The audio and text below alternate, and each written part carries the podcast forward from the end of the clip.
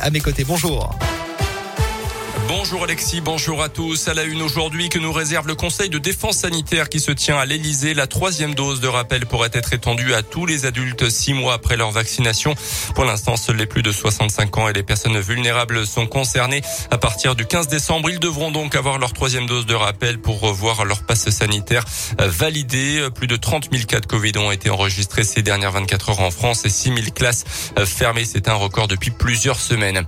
En Auvergne, des peines de 2 à 5 ans de prison certaines avec du sursis prononcé en début de semaine par le tribunal de Clermont dans une affaire de trafic de stupéfiants. En novembre dernier, à la gare de Clermont, une femme d'origine guyanaise et ses deux complices avaient été interpellés par les douaniers. Elle avait avalé près de 600 grammes de cocaïne avant d'arriver en Auvergne. À Clermont, un cycliste d'une quarantaine d'années légèrement blessé hier matin dans un accident de la route dans le giratoire avenue Blériot, percuté par une voiture conduite par une jeune femme de 19 ans.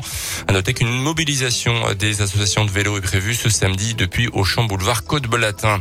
Six mois de prison avec sursis pour le fan de l'OL qui avait lancé une bouteille d'eau sur le joueur de l'OM Dimitri Payet dimanche soir lors du match de Ligue 1 entre les deux équipes.